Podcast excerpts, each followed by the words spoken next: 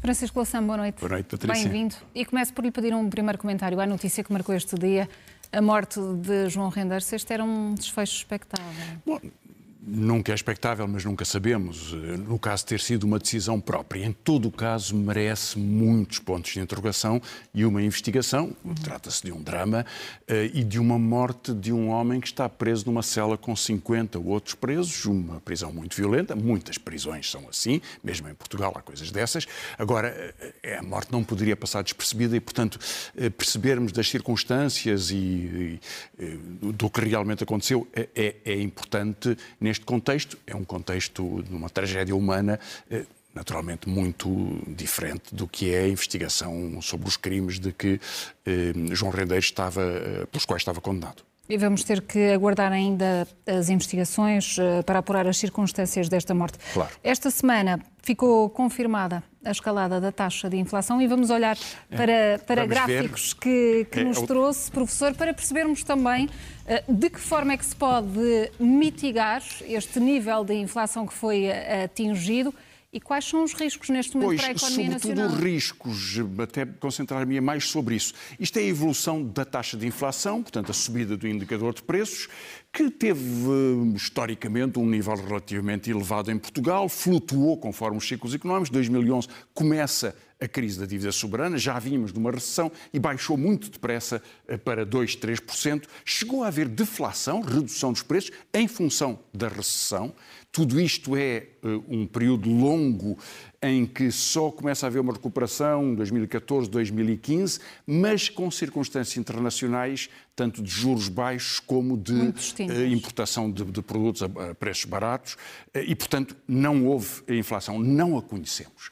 E ela dispara em 2022, já no final de 2021, e em 2022 eh, estamos, enfim, não, estamos a metade do ano e a projeção do governo é 4%, outras instituições dizem 5%, que foi o que eu escolhi. Pode vir a ser mais. No mês passado, comparado abril com abril, foi 7,2%. Portanto, anualizado, pode haver diferenciações ao longo do, do tempo, mas isto é um peso grande sobre os rendimentos sobre os preços, sobre as pensões, sobre, sobre, sobre os, os, salários. Que, aliás, o segundo gráfico que vamos ver é um dos efeitos que isto tem é que eu, eu, fiz um cálculo relativamente simples, olhando para os dias de trabalho do ano uhum. e para uma média, eh, o que é que significa uma inflação de 5%.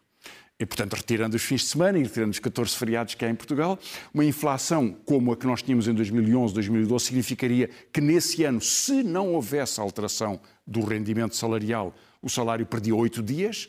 Bom, depois perde um dia ou não perde nada, porque a inflação é quase nada, mas com o que está projetado para este ano, com essa hipótese que é razoavelmente otimista, só ser 5%, perderíamos, se não houvesse ajustamento salarial, 12 dias, o equivalente ao rendimento salarial de 12 dias no ano, bom, em, em 22 dias no mês. Portanto, é, é muito pesado, é um risco forte de redução do valor dos salários. O INE diz que neste primeiro trimestre os salários reais já teriam baixado 2,5%. Veremos o que acontece nos próximos. De qualquer modo, este é o panorama da, da, economia portuguesa na sua vida social. E com este panorama, continua sem as expectativas de uma alteração na política de, de rendimentos?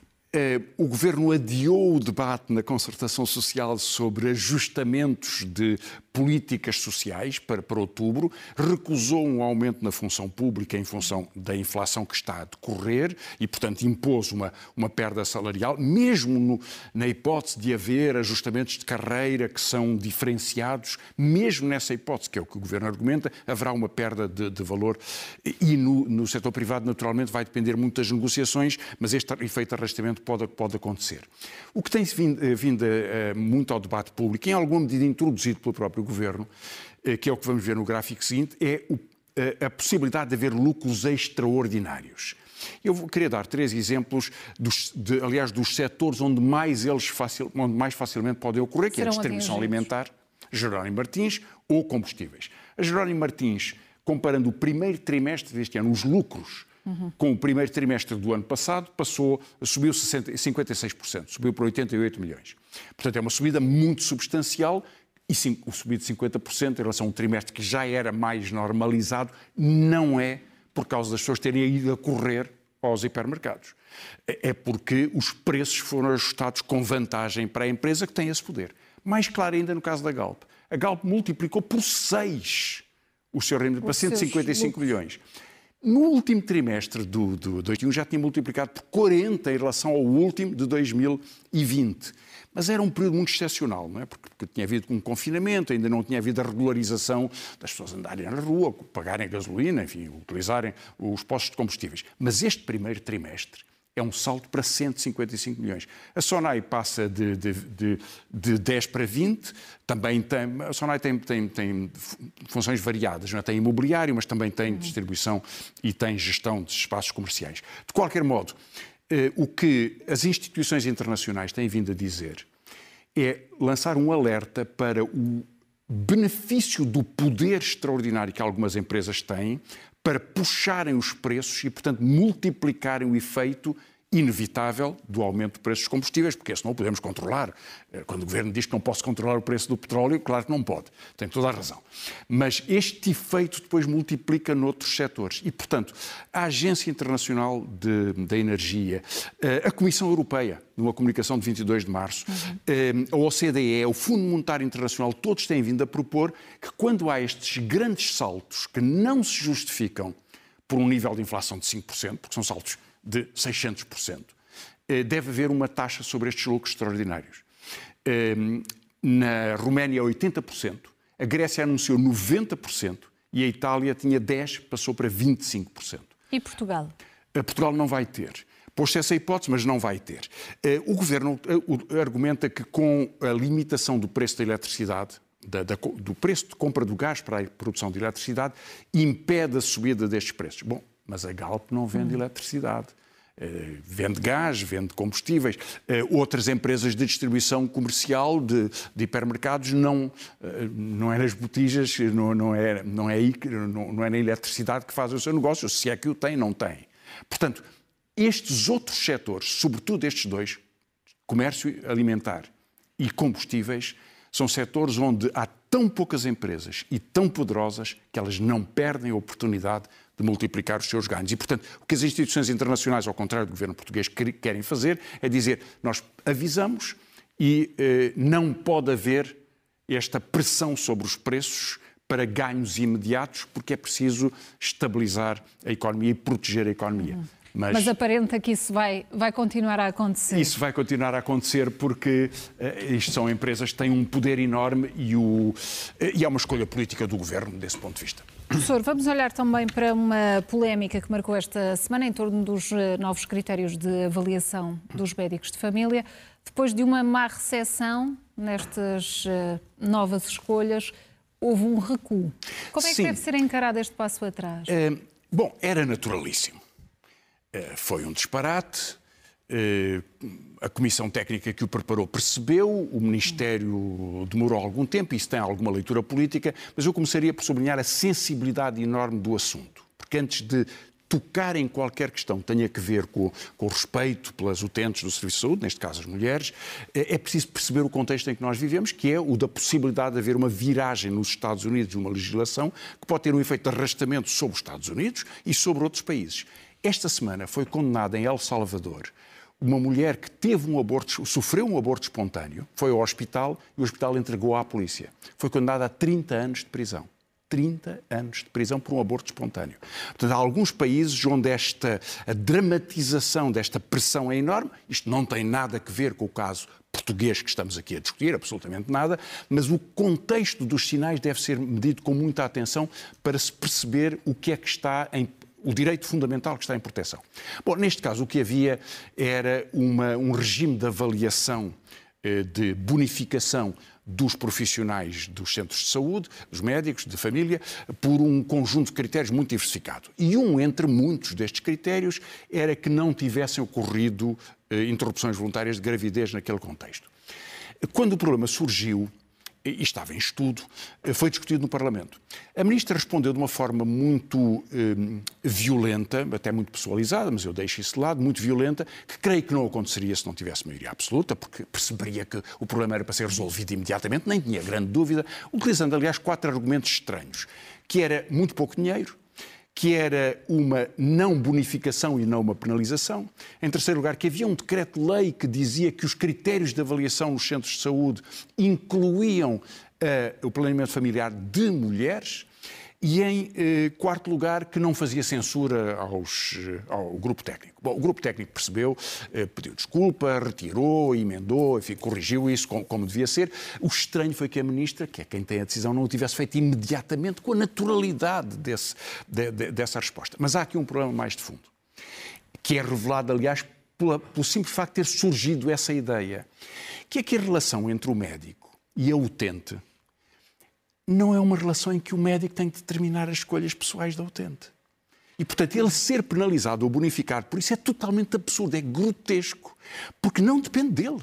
Não é dele a decisão. A decisão e, e perceber essa diferença, se fosse dele, implicava uma relação autoritária hierárquica de poder sobre as mulheres, que era o que na medicina do século XIX se poderia pensar. Nem sei se isso faz parte do século XX. E, portanto, é tão estranho que isso tenha aparecido, é tão revelador de uma cultura eh, penalizadora que merecia da parte do Ministério uma atenção. A Ministra não teve essa capacidade de reação, pelo contrário, quis afirmar o seu poder e, portanto, adiar uma decisão que imediatamente acabou por triunfar. Portanto, eh, percalços da maioria hum. absoluta. No panorama internacional, uh, professor, uh, Finlândia a dizer que, assim que puder, que quer aderir à NATO, a Suécia também se prepara esta semana para, para fazer o mesmo. Há de facto aqui uma viragem, uma requalificação daquilo que conhecemos ah. da Aliança Atlântica? Há uma viragem, não sabemos se se concretiza, há alguns debates mesmo no Parlamento finlandês e dentro dos partidos políticos na Suécia. Não se sabe se haverá unanimidade, porque tem que haver unanimidade de todos os, os 30 países. Portanto, há ainda vários obstáculos. Hoje a Turquia quis exigir à Suécia que não recebesse curdos a troco de poder aceitar que ela possa entrar na NATO. Portanto, há aqui uns jogos, uns jogos políticos até relativamente mesquinhos. Eh, mas é evidente que isto já em si é um triunfo da NATO porque eram países neutrais, cuja força era a neutralidade, aliás, eh, com muito tempo de neutralidade, dezenas de anos no caso da Finlândia, 200 anos no caso da Suécia, e, portanto, não se, eh, só se pode interpretar isto como um efeito do eh, descalabro político para a, que para a Rússia resulta da guerra da Ucrânia e da viragem das opiniões públicas, da percepção do risco e da ofensiva que a NATO tem neste contexto. Eu creio que é um erro que agrava as tensões de uma forma inútil, porque a proteção daqueles países, a Suécia tem umas forças armadas muito, muito capazes um, e eh, seria muito duvidoso que a Finlândia pudesse ser ameaçada. Outros países fazem uma escolha diferente, que é o caso da Áustria, que não mudou de posição sobre isto. Mas o avanço da NATO vai aparecendo como uma tentativa de consolidar politicamente a sua vantagem neste, contexto, eh, o que, em vez de facilitar acordos futuros de segurança na Europa tornam-os mais difíceis porque as, as, ameaças sucessivas vão escalando e, e, isto é irreparável desse ponto de vista. Acha que, que a ameaça será maior depois do que a Rússia tem dito relativamente a esta adesão e esta aproximação de ambos os países? Nós estamos já na ameaça total porque a Rússia invadiu a Ucrânia. Um, o que se passaria com a Suécia ou com a Finlândia, a Finlândia neste caso, que é quem, quem tem a maior parte, a fronteira mais, mais vasta com, com a Rússia, é mais difícil de, de, de antecipar. Mas o que significa que qualquer conflito agora tem menos intermediação possível e eh, eh, o avanço da NATO, o reforço político e militar da NATO, é naturalmente visto pela Rússia como uma confirmação de agressão e um risco suplementar, o que quer dizer que os padrões de confrontação são colocados a um nível mais elevado, pela NATO nesta fronteira, pela Rússia do outro lado da fronteira. E, portanto, a Europa fica mais em risco, havendo menos países neutrais e a fronteira do conflito estando uh, colada à Rússia. Hum. Na conferência sobre o futuro da, da, Europa esta semana, Emmanuel Macron defendeu a revisão dos uh, tratados da União Europeia. Por que é que esta revisão não está a gerar consenso? Bem, a conferência em si mesma é uma coisa muito engraçada, porque é uma conferência de 800 pessoas. Eu tentei saber quem são os portugueses que lá participaram, não consegui descobrir. A lista não existe. Foram pessoas escolhidas por agências de recrutamento, jovens que foram, aliás, com a melhor das boas intenções, com enorme entusiasmo, dar as suas opiniões, por vezes, aliás, muito interessantes, mas para fazer um catálogo que é exatamente aquilo que os governos gostam, que é um conjunto de recomendações, sejam mais verdes, sejam mais azuis, eh, preocupem-se mais com a economia circular, enfim, tudo coisas muitíssimo bem intencionadas, sem qualquer pressão prática. Isto é o Conferência do Futuro da Europa. Hum. Mas era uma coisa que o Macron queria. E no discurso final, o Macron, eh, o presidente Macron, veio apresentar duas ideias que uma não surpreende, outra sim. A que surpreende mais é dizer à Ucrânia pode demorar décadas até a sua adesão. Na verdade, Macron não quer nenhuma adesão da Ucrânia, eu já o tenho dito aqui várias vezes, nenhum líder europeu quer qualquer adesão da Ucrânia ou acha sequer que a Ucrânia preenche qualquer dos critérios para adesão. Não é um Estado de Direito, eh, não tem uma economia com um índice de corrupção muito, muito acentuado, há formas de comportamento do poder político mesmo antes da guerra, depois da guerra já é tudo diferente, mas eh, antes da guerra que são eh, muito, muito prepotentes. Enfim, há muita, muitas razões que incumprem os critérios obrigatórios da adesão. Nenhum quer. Mas o Macron disse em voz alta. Décadas. E Costa, até, Costa, que quer tanto como Macron que a Ucrânia não entre, eh, veio dizer, aliás, com algum humor: Bom, os Portugal foram nove anos, portanto, talvez sejam nove anos, que é o que os ucranianos não querem ouvir. Agora, eh, a segunda novidade foi a abertura para a revisão dos tratados. Eh, ora, eh, coisa que foi confirmada por von der Leyen. E aí eh, Costa veio-se pôr de lado, dizendo não é muito prudente. E tem toda a razão.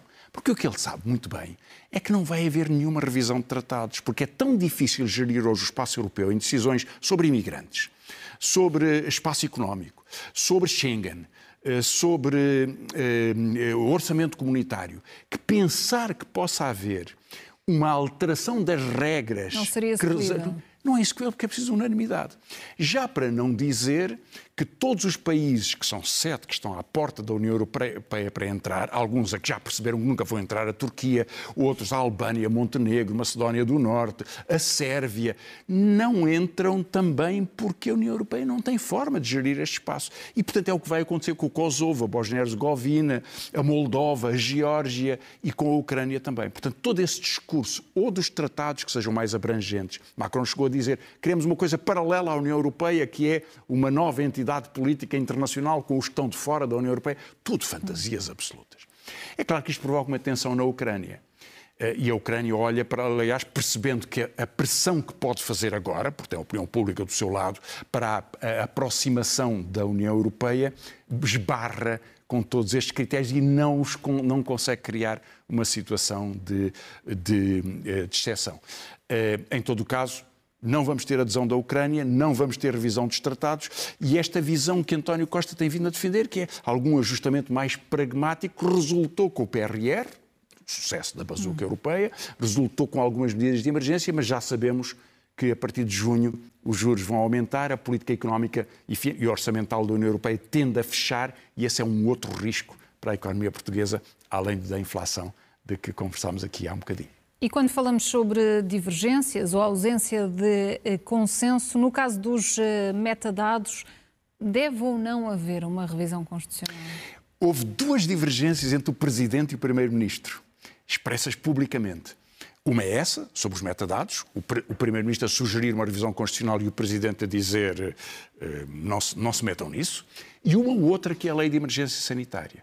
É talvez mais curiosa, mas só para dizer uma palavra sobre ela antes de ir aos metadados, que é uma questão bastante mais densa, porque ainda a lei, a lei da, da emergência sanitária só tem um anteprojeto, não é? Ehm, e o Presidente anunciou logo que o coloca no Tribunal Constitucional. Faz bem, aliás, porque é uma matéria constitucional difícil. Houve medidas de exceção de constitucionalidade muito discutível no período em que estávamos no desespero das primeiras respostas ao confinamento, e eu percebo isso. Enfim, acho que é respeitável Acho que o país aceitou algumas, alguns limites, por exemplo, fecho de conselhos e as pessoas não poderem sair de conselhos por decisões administrativas. Coisa que evidentemente viola a Constituição. Uhum. Houve aqui momentos de muita excepcionalidade que não se podem manter e, portanto, regular este processo tem sentido. O anteprojeto de lei, no entanto, entrega ao Governo durante 30 dias, sem controle do Presidente ou controle da Assembleia da República, a possibilidade de criar medidas excepcionais e eu creio que isso não passará no crivo constitucional. Mas, portanto, o Presidente aí fez um aviso. Aí foi um aviso. No metadados foi uma divergência porque o Primeiro-Ministro veio dizer revisão constitucional e o Presidente disse... Cirúrgica? Bom, cirúrgica. Cirúrgica. Bom, cirúrgica, que se houvesse um entendimento entre todos os partidos para só fazerem propostas sobre a matéria, isso já aconteceu e era possível no passado. Agora, teoricamente não é, qualquer partido, havendo uma revisão constitucional, pode apresentar 300 propostas de alteração, têm que ser discutidas todas. Eh, e, portanto, se os partidos o quiserem fazer, o processo tem que ter a profundidade e o tempo de uma revisão constitucional. Portanto, nada a ver com aquilo que está agora em causa. Agora, o Primeiro-Ministro eh, faz, no entanto, creio eu, dois, dois erros. Bom, o primeiro é tratar esta questão da constitucionalidade e da hipótese da revisão com, algo, com uma ligeireza preocupante. Diz ele, espero que o bom senso na interpretação da Constituição predomine sobre a literalidade. É uma afirmação muito estranha, porque, evidentemente, há frases da Constituição que são têm que ser interpretadas literalmente, porque é assim que estão escritas, outras que são de âmbito um pouco mais genérico, portanto têm alguma margem interpretativa. Mas esta ideia de que é preciso, que a sugestão de que pode, possa haver alguma entorce, que o bom senso possa fazer alguma entorce ao bom senso constitucional, que é a lei fundamental, é estranha. Mas eu acho também estranho que o Primeiro-Ministro convoque uma reunião do Conselho Superior de eh, Segurança Interna para segunda-feira. Porque esse Conselho, eh, para responder a esta situação, é uma forma de pressão sobre o Tribunal Constitucional, na verdade, que tem que agora uh, definir se há ou não retroatividade nesta medida, coisa que, em princípio, se percebe que poderia haver. Porque uh, neste Conselho estão ministros, o chefe de Estado-Maior das Forças Armadas, o chefe da Polícia Marítima, o chefe da Autoridade Tributária, um conjunto de autoridades políticas, militares, eleitas e representativas de várias funções do Estado. Ou seja, é uma, uma grande estrutura que não é para discutir uma legislação, é para fazer um ato público, um ato político, um sinal político. Isto, eh, porque não acredito que se discuta o detalhe de uma revisão constitucional naquele Conselho com aquelas eh, dezenas de pessoas, PSP, Polícia Judiciária, o Serviço de Reinserção Prisional, tudo isso está lá representado. Não tem nenhum sentido, a não ser como ato político. Agora, o que é que realmente está em causa? Quase unanimidade do Tribunal Constitucional. 12 juízes em 13 dizendo que a retenção durante um ano dos metadados, que nos dizem eh, quem telefonou a quem, onde estava, que computador é que fez tal comunicação. Não diz o conteúdo dessas comunicações, mas diz toda esta informação durante um ano que ficam retidos nas operadoras e podem ser acedidos pelas autoridades, segundo a lei portuguesa. Há oito anos que o Tribunal Europeu decidiu que uma legislação desse tipo era ilegal, era impossível. E creio que, desse ponto de vista, e, e além da lei europeia, tem um choque com a Constituição. Portanto, a possibilidade de corrigir isso por pressões políticas parece-me absurda. Dito isto, há uma grande pressão sobre o Tribunal que é esta: todos os casos vão abaixo. Porque as investigações policiais ou contra uh, o crime sofisticado se baseiam nos metadados. Podem usar metadados se for legal usá-lo, mas repare, será que há algum caso em Portugal de alguém que foi condenado a uma pena de prisão porque os metadados permitiram determinar que estava naquele local. Eu não acredito que isso seja possível. Pode, pode haver essa informação utilizada na acusação. Agora, se uma pessoa está num local, não prova que matou. É preciso que haja outras informações. É preciso que haja outras provas. Não pode haver uma prova única de localização ou de uma comunicação entre uma pessoa e outra. Isso seria considerar que a justiça portuguesa funciona de uma forma completamente infundada. E não creio que seja verdade. E, portanto, o, o, argumento que está a ser dado de que os casos de investigação difícil caem se não houver os metadados é um argumento perigoso, manipulado e forçado para conseguir uma legislação que, naturalmente, para, para a investigação policial é vantajosa, mas o Tribunal Constitucional tem que considerar outra coisa, que é qual é o equilíbrio com a nossa vida. E se nós queremos uma vida em que todas as nossas comunicações, todo o nosso registro, todo o nosso percurso por GPS, tudo esteja identificado numa base de dados, é um mundo diferente daquele que nós consideramos um mundo de liberdade. Porque a responsabilidade perante o crime é total, a nossa liberdade tem que nos proteger de intromissões na nossa vida privada e nas nossas comunicações. E esse mundo 1984 orwelliano, que é concebido pela ideia da, da, do controle total de todas estas informações que já corresponde a factos concretos na internet. Talvez a Google saiba mais dos nossos percursos de GPS do que as polícias, mesmo quando as polícias estão a investigar uma determinada pessoa. Talvez isso já aconteça. Hum, e é, e é um erro, e é um problema, e consagrá-lo eh, na, na lei é uma violação da Constituição, e acho que a liberdade está acima disso. Francisco Louçã, vamos avançar para as suas uh, sugestões. Traz-nos o trailer de um filme, que é qual e porquê? Vamos ver umas imagens, um filme de Margarida Cardoso sobre Cita Valles. Ele vai estar durante esta. Eh, estreou no Indy Lisboa. Nós estamos a ver Cita Valles, eh, uma jovem militante comunista eh, angolana, estudou em Portugal, voltou para Angola depois de 25 de Abril, foi uma das dirigentes da Juventude Comunista, da UEC, das mais destacadas, eu conhecia antes de 25 de Abril e logo a seguir, eh, nesse, nesse contexto, uma mulher brilhante, eh, formou-se em Medicina e voltou para Angola, que era o seu país. E nos, no contexto do golpe e contragolpe de maio de 1977, o enfim, a corrente política de que ela fazia parte no MPLA foi derrotada, foi chacinada, houve dezenas de milhares de pessoas que morreram. Nós estamos a ver algumas imagens deste filme, João Van Duna, eh, eh, o, seu, o seu marido, eh, e, e, um conjunto de dirigentes do MPLA foram assassinados nesse contexto. Só agora as autoridades angolanas reconheceram os crimes mas ainda está muito por fazer na explicação deste, destes acontecimentos. O filme conta-nos esta história a partir de testemunhas, incluindo testemunhas extraordinárias. Há um testemunho de Costa Silva, o atual Ministro da Economia, que foi uma das vítimas deste processo, de, de vários processos de, neste contexto da repressão em Angola. Ele estava preso, foi ameaçado de fuzilamento, vendaram-lhe os olhos, encostaram no parede, fizeram um fuzilamento simulado. Imagino que isso possa significar para uma pessoa. Foram disparados tiros, como se ele fosse morrer.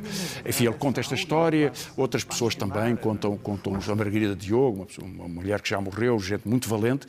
E é um filme que nos mostra um dos grandes segredos dos dramas extraordinários da vida em Angola.